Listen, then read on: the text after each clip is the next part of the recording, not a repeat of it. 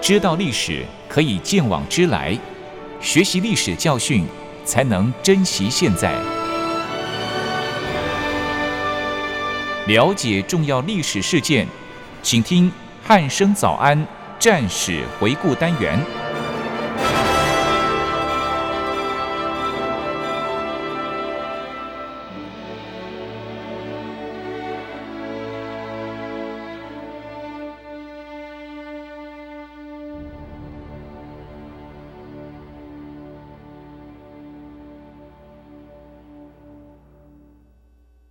各位听众朋友，您好，欢迎收听今天的战史回顾节目，我是易明。今天邀请到国防大学的邹从龙老师来到节目当中，老师好。一鸣，各位听众朋友，大家早安。嗯，是老师，上一次我们其实是讲到这个日军他们在这个大东亚地区，呃，就是所谓的大东亚共荣圈呐、发起是这个一些侵略各国殖民地的一个战争。对，对，那最后他们其实也被这个英美等国就是有点反击回去了。没错，那那所以他们转往就是要发起，准备要发起这个所谓的一号作战，这是我们就是前面有稍微小小的提到的一个部分。对对，那今天是不是请老师可以更深入的为我们听众朋友解释一下这场一号作战它发生的一些经过呢？好的，一鸣及各位听收音机前面的听众朋友们，大家早安。还记得上一集跟大家分享在中日战争期间日军所发起的一号作战。嗯，今天要跟大家说明战前日本日军的它一个作战准备，特别是透过一个虎号兵棋推演的一个过程，嗯，来了解到兵棋推演对作战的影响，还有是执行一号作战前的相关准备的作为，嗯，借此来了解日军他谋我的一个心计及野心。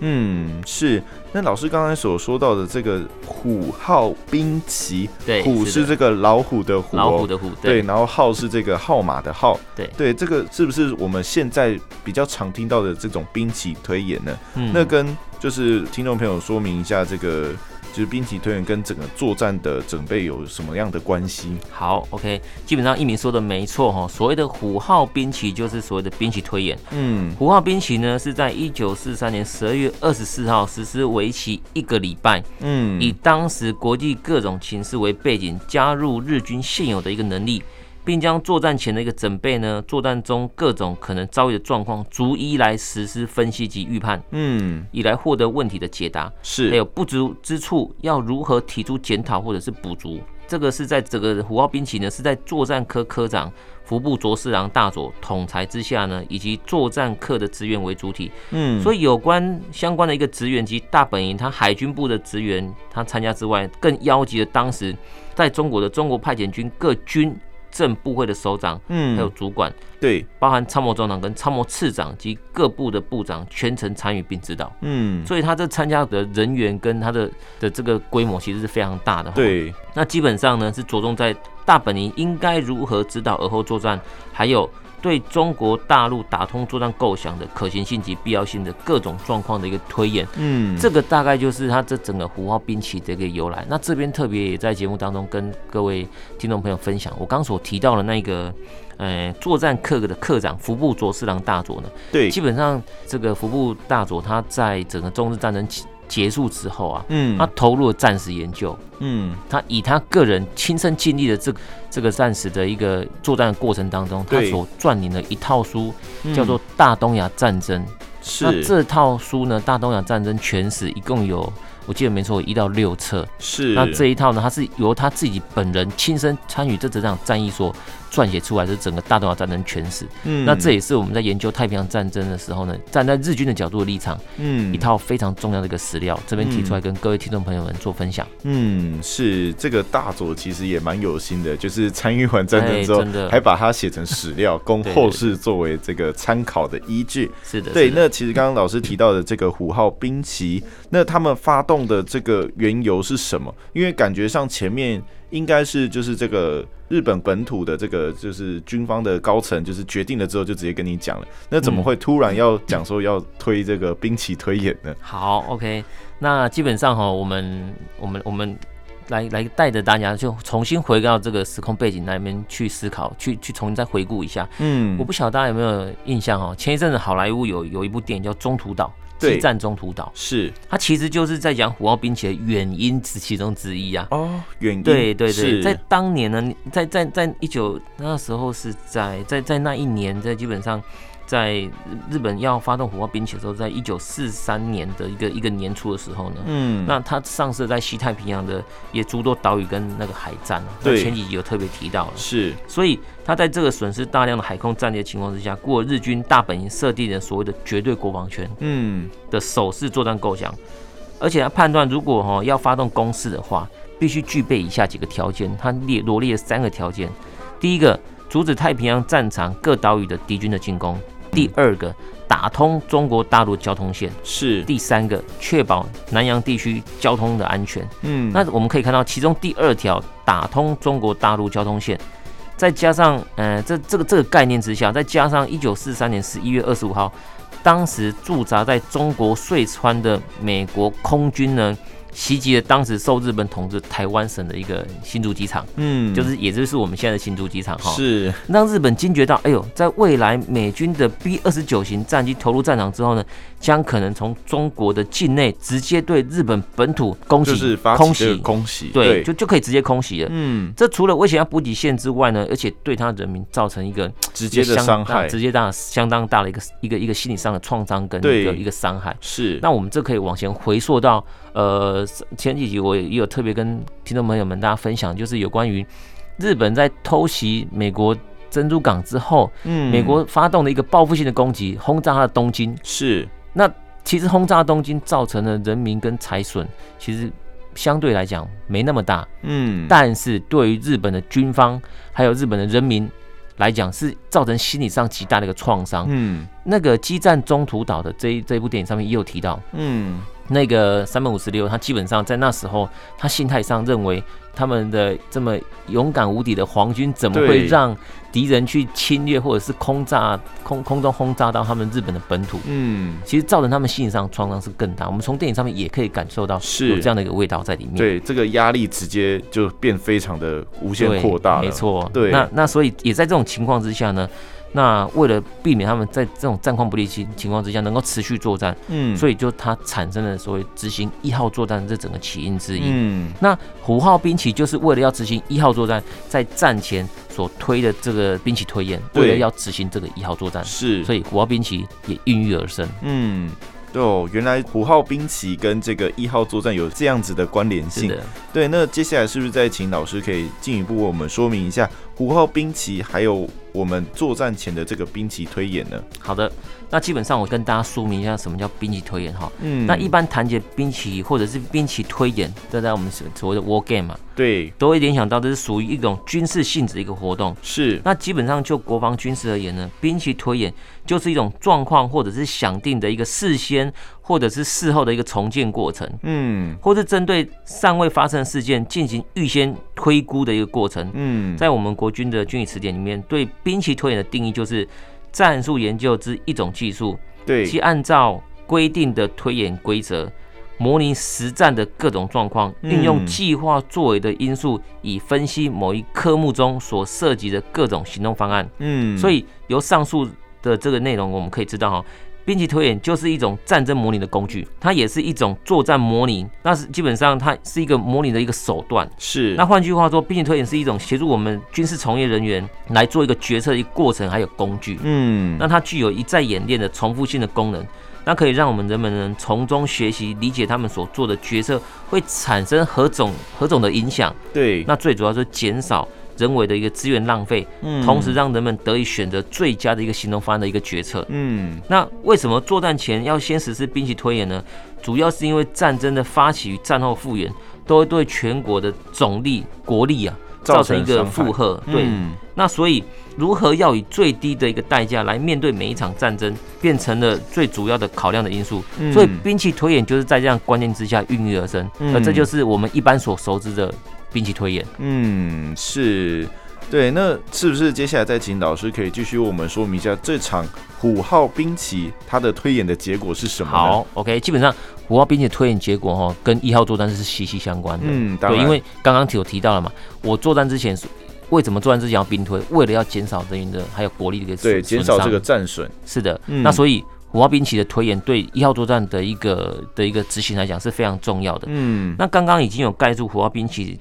在在他他在为什么要推虎豹兵棋的一个一个一个一个起因，对包，含它的推演的项目。那接续跟听众朋友说明它的推演的过程哦。那基本上日军透过虎豹兵棋的推演，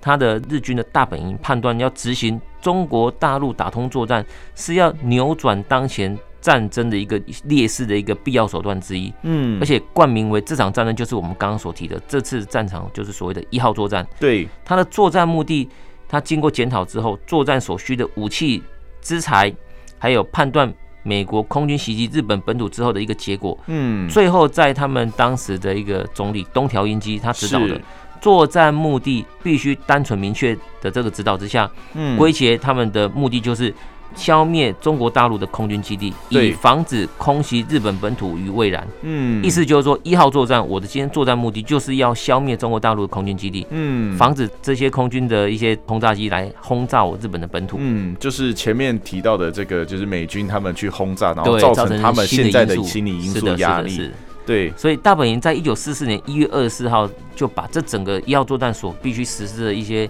一些内容跟他的计划呢上奏给他们天皇，而且是，获得了裁定。对，那并向中国派遣军颁布这个作战的要求，也要求中国派遣军拟定的相关作战计划。因此，我们可以说，兵棋推演就是作战前所必须完成的一个作战准备。嗯，而此时，日军也借由这个推演，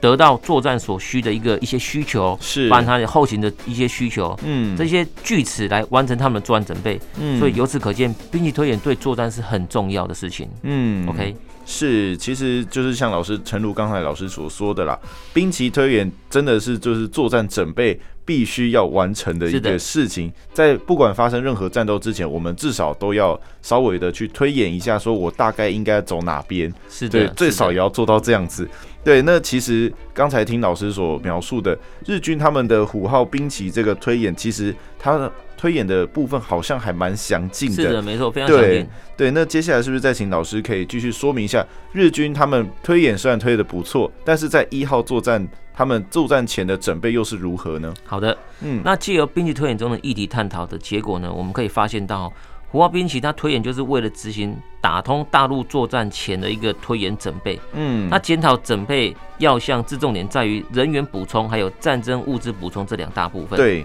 那虽然推演结果对于执行作战的各类作战需求，它推演出来说，发现说，哎、它没办法满足它这个作战需求。嗯，但是它符合了大军作战之前呢，为了使在后方筹备的机关或者是单位更能适应作战的一个态势，是，而筹办或集结作战的军需品，嗯，在战前更需缜密的一个作战计划。对，那根据日本的史料显示呢，早在一九四二年的时候，就曾经有日本铁路的从业人员构想，由朝鲜半岛、中国大陆、中南半岛、马来半岛至新加坡嗯，来构筑这一条的一个铁路。是它的目的就是希望借由路上的铁路运输，运送南方支援地区的这些战争物资回到日本。嗯，那随着太平洋战争战况失利呢，日本又开始对打通大陆交通线的想法实施一个研究。嗯最终，它因为钢材不够，嗯，并推也推出来，钢材还是不够，对，所以对于作战所需的一个。一个装备制作之下，材料已经不足了，嗯无法支应正常它铁路铺设所应该需要这些资材的状况之下，对，打通铁路，最后是否能够维持全线正常运作，其实是日本考量的重要问题。是，而当一号作战开始准备的时候，日军从一九四四年二月开始就着手准备了这次的作战，嗯，修筑了从新乡到开封的一个铁路，对，把平汉铁路向南延伸到了黄河的北岸，嗯，并且修筑了黄河的一个铁道，嗯，那用来接下来他用的一些军用的一个对一个一等于个是运送他的物对资，运送它的物资。对，所以，我们从从这边也可以看得到哦，基本上在这个时空背景之下的作战，它不管是兵力投射也好，是，或者是它物资的投送也好，嗯，铁路都是占了相当大的一个比例一个跟比成例跟跟功用哈、哦。对，那在这这期间呢，中国战区的一个美国航空队，除了在一九四三年十一月对在台湾的一个新竹机场的一个轰炸行动之外，嗯，也在一九四四年开始呢，发现日本的飞行员没有什么作战经验。那我们前面有刚提被到，被看破手脚了。，对对这些这些飞行员在之前就已经被打掉了，嗯，所以具备那些具空备战这经个验作的，对作战经验的已对经没了已，经没了。所对以后面补充来这些，他基本上作战经验是比较不足的。是那这个其实，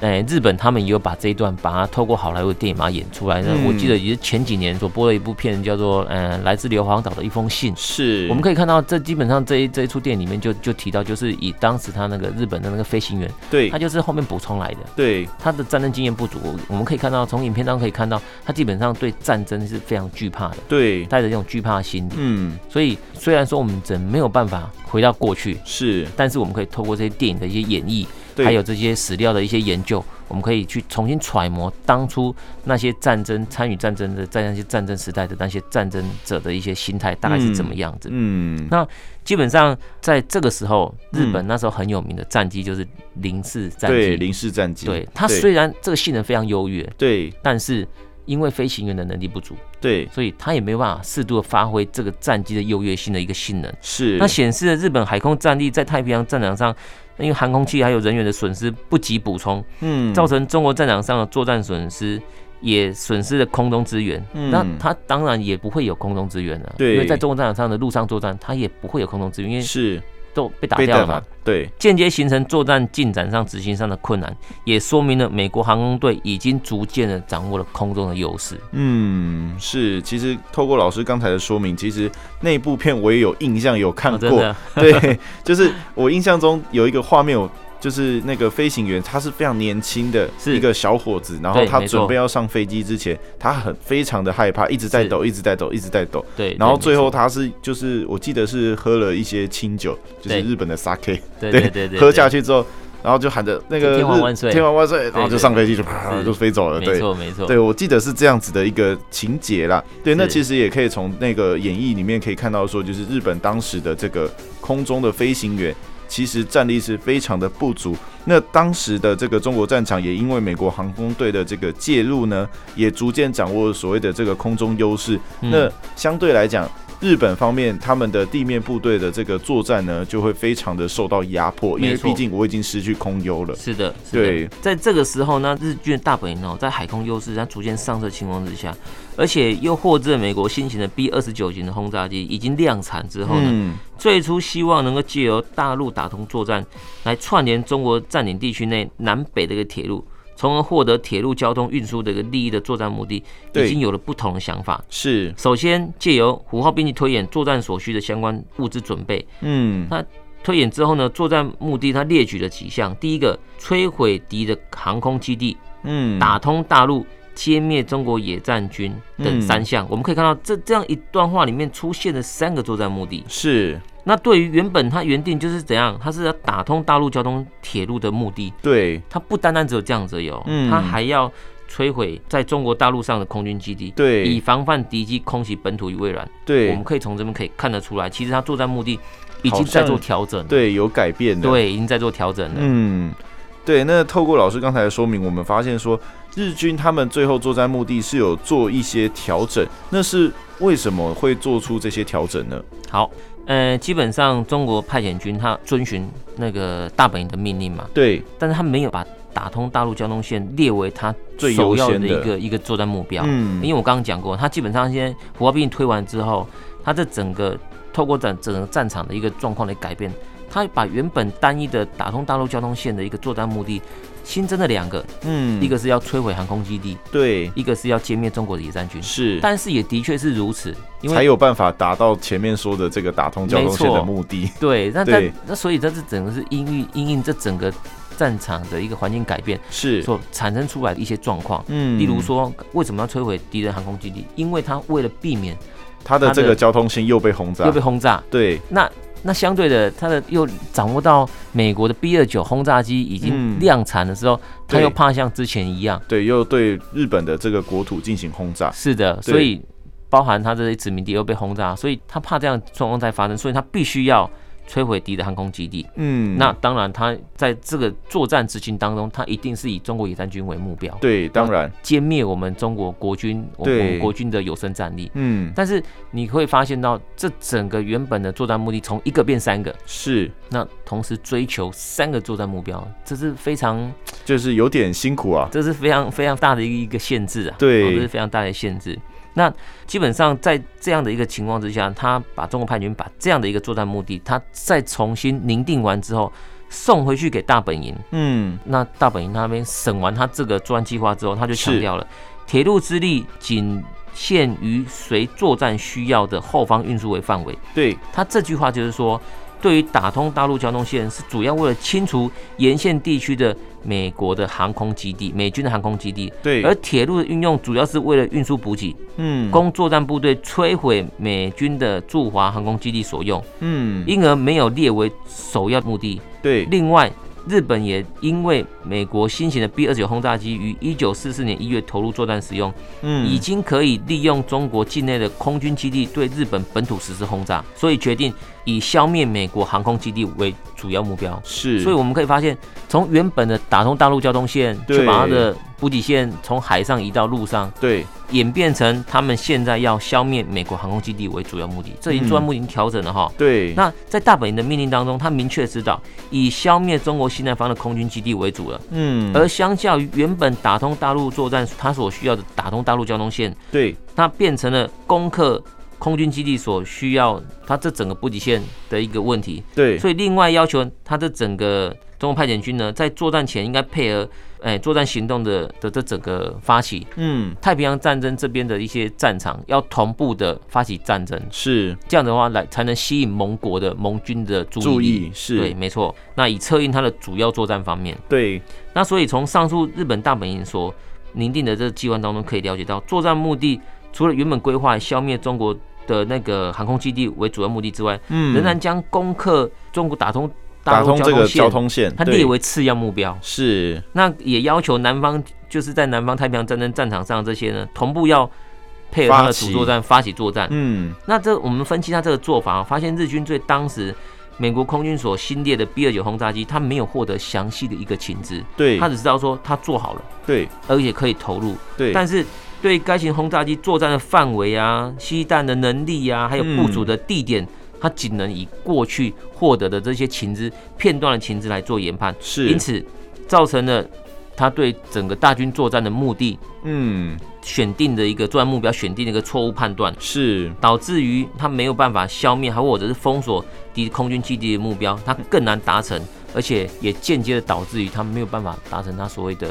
封锁敌的空军来袭击日本本土的一个期待。嗯，是对。其实老师刚才的讲解呢，就可以知道说这个情资的 重要性。对，没错，真的对是这，样。虽然日本人他们知道说，就是美国做出了这台新的这个轰炸机，对但是其实它相关的这个性能啊，或者是它轰炸的范围，还有这个携带量等等，他没有甚办法掌握，他没有办法掌握，对他没掌甚握到至，它部署在哪里，我也不知道。对，对我只能说，哦，那你就是通通都都都把他打，都把它，打下来就对，让了他。不能用对，就是我所有的机场都不能用就好是了的是的。对，对可是这样子感觉上有点拖太长 了。对，因为其实中国的领土大家也知道非常的大。对对，真的那机场其实当时虽然我不太清楚大概实际数量是多少嗯个，但是应该也是各地几乎都有才对。都可以运用，对基本上可以运用。嗯，那最后因为时间的关系，接下来是不是再请老师跟我们谈一下这个五号兵棋还有这个一号作战准备之间的关联，还有对这场作战的一些相关启示呢？好，是的，基本上哈，大军作战当中啊，我们作战的目的的确立是是我们最重要的一件事情。是，那这个我必须先跟大家讲一下，因为大军作战会战的时候，它的要诀就是经常发挥高度的机动力，对，力求将可能使用之兵力指向所望的地点，嗯形成优势，而且要出敌意表，对，来确保主动的地位，破敌陷于不利的态势。嗯所以我必须先确认目标在哪里，嗯我才能运用我的兵力。对，当然但但是当你的作战目标已经不确定的时候，就或者是是大家会不知道你要怎么做，，对，所以你用兵上面就会产生很多的矛盾跟冲突。是，所以日军发起如此大规模的地面作战，对美军新列装备的这些航空器，但是他却没有获得他充分的情资，嗯而，且将其所运用的机场列为主要的作战目标，对，要把它摧毁掉，但是没有办法透过禽兽手段获得该装备所使用基地到底在哪里，嗯，造成了作战主力指向错误，甚对至他做这些根本就是徒劳无功。嗯，所以我们可以看到，在整个战场上，我们今天要确认作战目标，嗯是我们战争的第一要务。是那你也不能同时追求两多个个以上目标的对作战目标，对，这样子你你在用兵上面会产生矛盾跟错误，嗯，这是一个很大的一个问题。嗯，那今天在这个一号作战在开始之前，还是再次强调，他怎么样去把这个一号作战的作战准备做好，就透过这个虎号兵棋。嗯对，那虎号兵棋所推出来的这个结这果个结果，对他发现到自己有不足的地方，对他为了要补足它，但是问题是，他还是因为国力被封锁，对所以导致于他没有办法，他事实上还是没办法补足，但是他仍然要强行发起这个攻击的时候，是，嗯他就必须适度的节制。但是我们可以从作战计划上面可以看到，基本上日军他并没有真正的去做到所谓节制，他的目标还是一样做，还是一样没有再做个单一个目标的一一个选定，是，而是同时追逐一个以上。两个嗯主目标、次目标的这个目标的一个追逐，嗯导致于我们可以看到，他现在在做作案准备的时候，已经有这样目标的一个冲突。对那接下来的后续的